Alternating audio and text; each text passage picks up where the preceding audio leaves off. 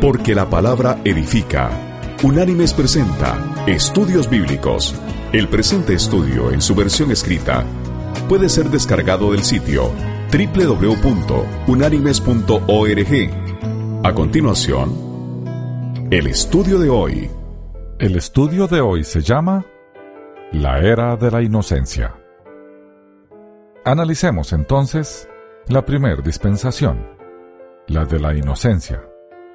Llamémosle la Era de Libertad. Esta dispensación comenzó con la creación del hombre y continúa hasta el capítulo 3, versículo 24 del Génesis. Y dice así el libro del Génesis en su capítulo 1, versículos 26 y 27. Entonces dijo Dios, Hagamos al hombre a nuestra imagen, conforme a nuestra semejanza, y tenga potestad sobre los peces del mar, las aves de los cielos y las bestias, sobre toda la tierra y sobre todo animal que se arrastra sobre la tierra. Y creó Dios al hombre a su imagen. A imagen de Dios lo creó. Varón y hembra los creó. Fin de la cita. Continuamos ahora con el texto del libro del Génesis, capítulo 3, versículo 6, que dice, Al ver la mujer que el árbol era bueno para comer, agradable a los ojos y deseable para alcanzar la sabiduría, tomó de su fruto y comió, y dio también a su marido, el cual comió al igual que ella. Fin de la cita.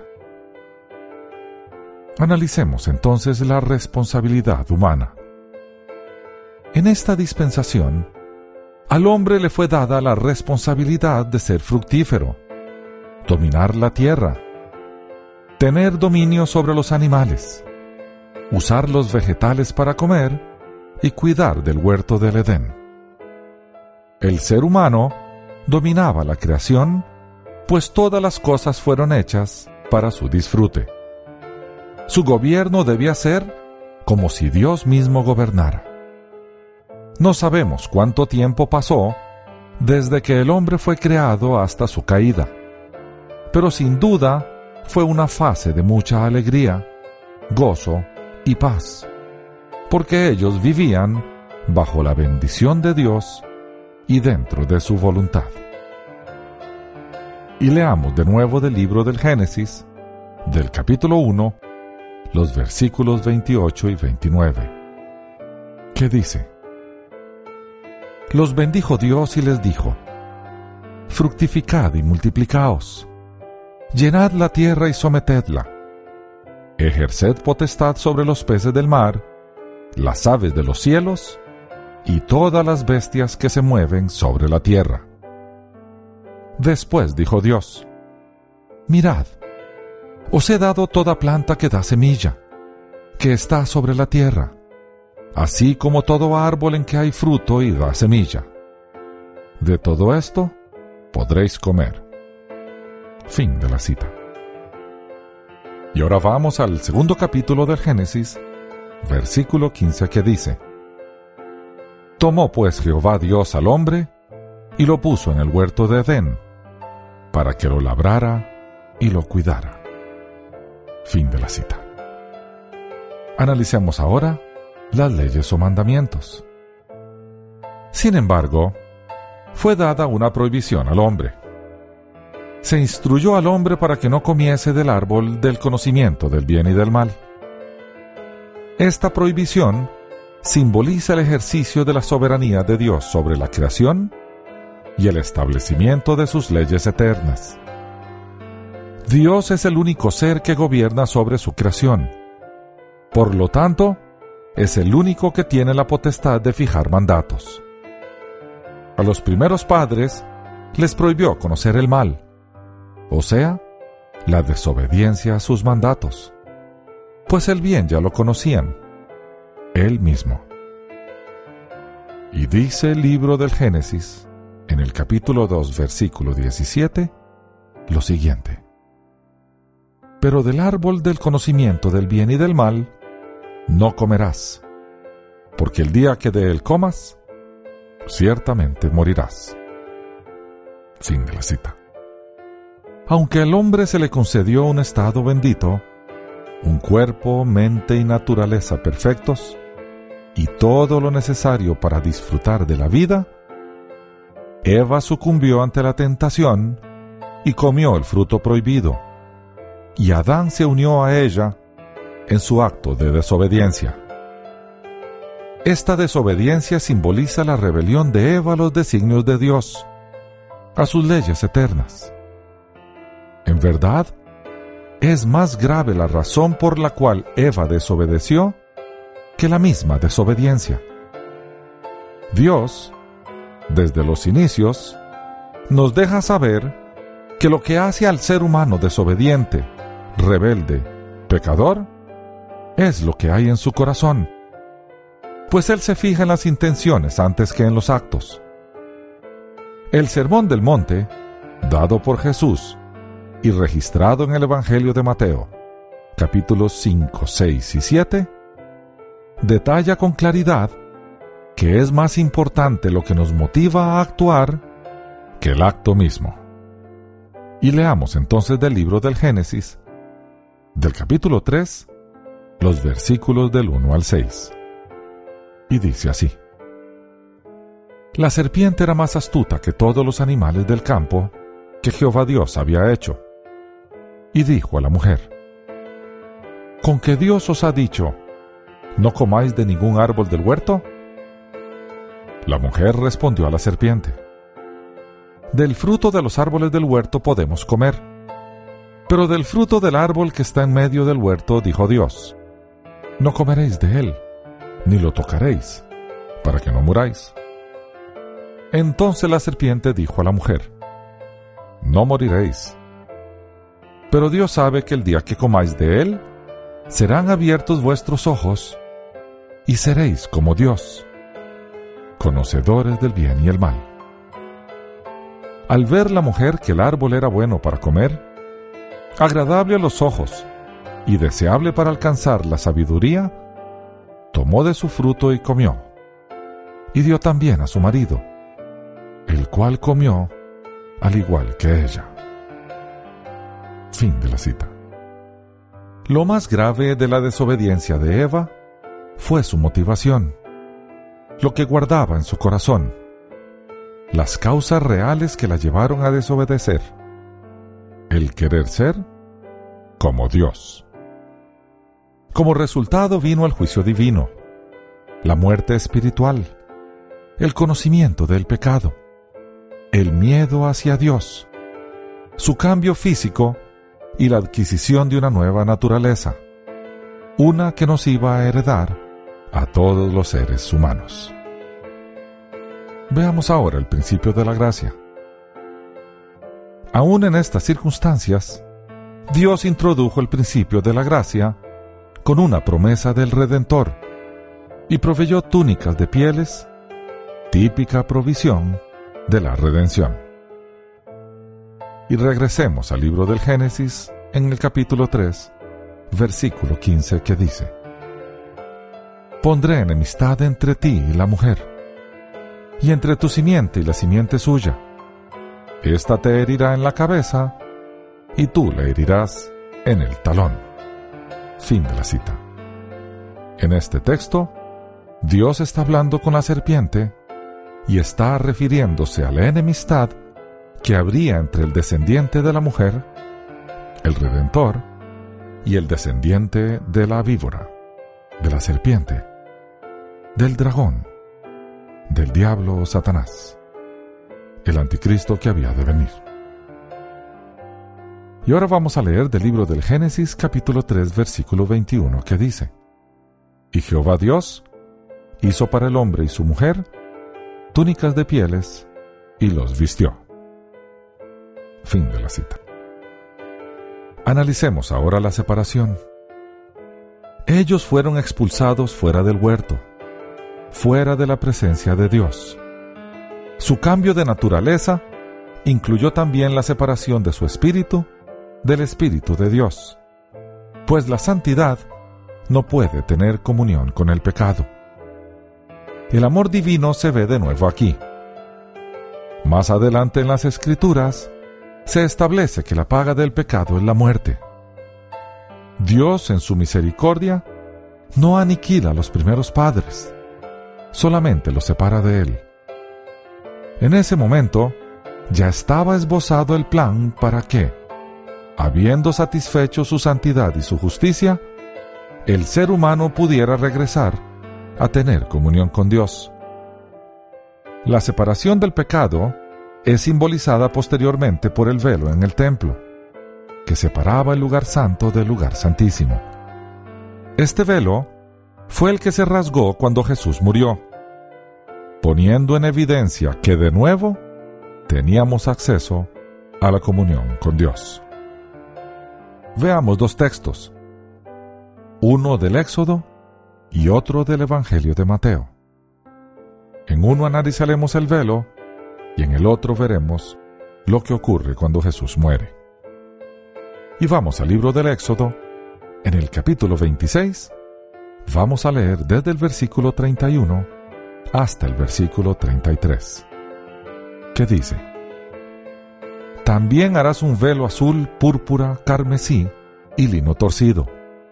Será hecho de obra primorosa, con querubines lo pondrá sobre cuatro columnas de madera de acacia recubiertas de oro, con capiteles de oro y sobre basas de plata.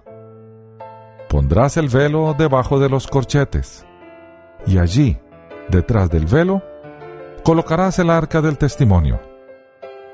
Así el velo servirá para separar el lugar santo del lugar santísimo. Fin de la cita.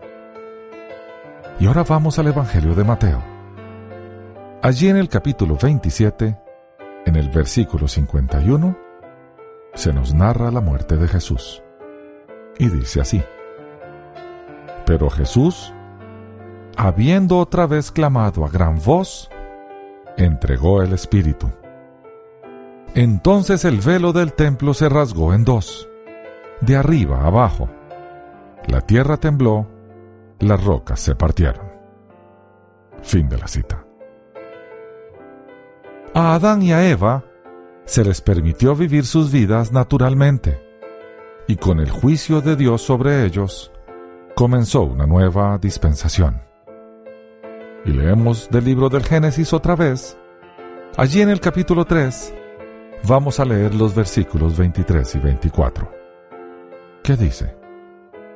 Y lo sacó Jehová del huerto del Edén, para que labrara la tierra de la que fue tomado Echó pues fuera al hombre y puso querubines al oriente del huerto de Edén, y una espada encendida que se revolvía por todos lados para guardar el camino del árbol de la vida.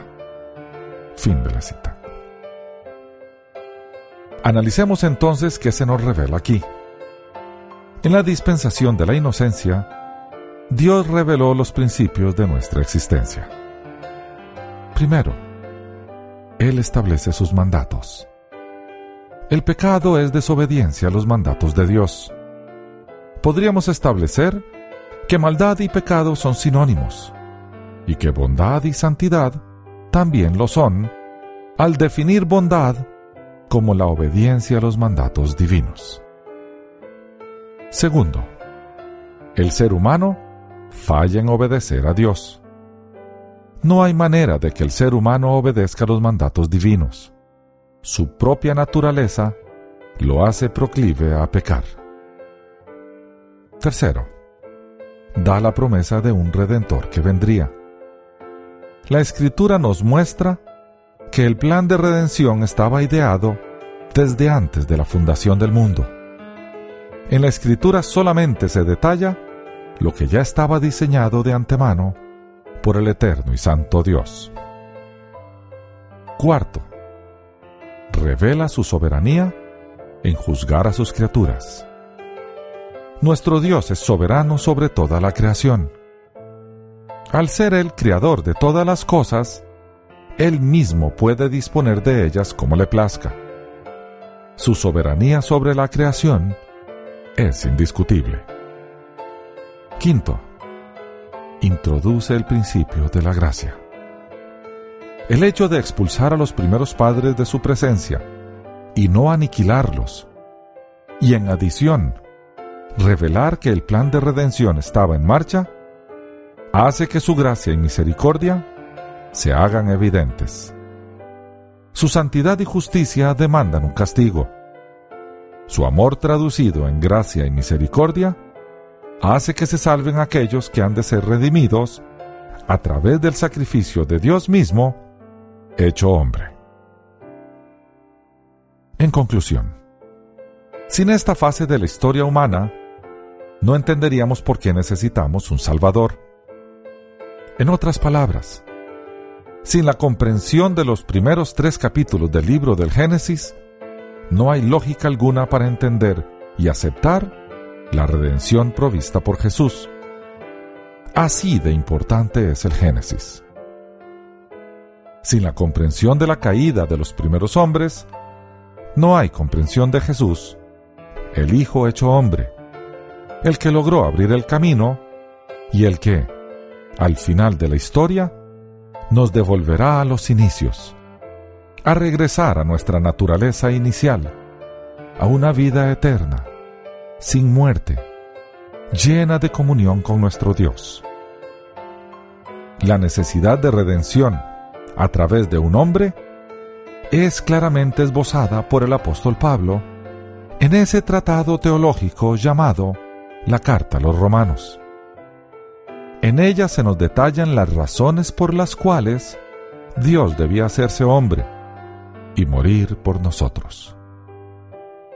Y vamos a leer del capítulo 5 los versículos del 12 al 19. ¿Qué dice? Por tanto, como el pecado entró al mundo por un hombre, y por el pecado la muerte, así la muerte pasó a todos los hombres por cuanto todos pecaron. Antes de la ley, ya había pecado en el mundo, pero donde no hay ley, no se inculpa de pecado. No obstante, reinó la muerte desde Adán hasta Moisés, aun en los que no pecaron a la manera de la transgresión de Adán, el cual es figura del que había de venir. Pero el don no fue como la transgresión porque si por la transgresión de aquel uno muchos murieron, la gracia y el don de Dios abundaron para muchos por la gracia de un solo hombre, Jesucristo. Y con el don no sucede como en el caso de aquel uno que pecó, porque ciertamente el juicio vino a causa de un solo pecado para condenación, pero el don vino a causa de muchas transgresiones para justificación. Si por la transgresión de uno solo reinó la muerte, mucho más reinarán en vida por uno solo, Jesucristo, los que reciben la abundancia de la gracia y del don de la justicia. Así que, como por la transgresión de uno vino la condenación a todos los hombres, de la misma manera, por la justicia de uno, vino a todos los hombres la justificación que produce vida. Así como por la desobediencia de un hombre, muchos fueron constituidos pecadores, así también por la obediencia de uno, muchos serán constituidos justos. Hasta aquí el estudio de hoy. El presente estudio está basado parcialmente en la publicación del ministerio El Adorador. Las citas de las Escrituras son tomadas de la Biblia Reina Valera, revisión 1995. Unánimes presentó Estudios Bíblicos, porque lámpara a mis pies es tu palabra y lumbrera en mi camino. Que Dios te bendiga.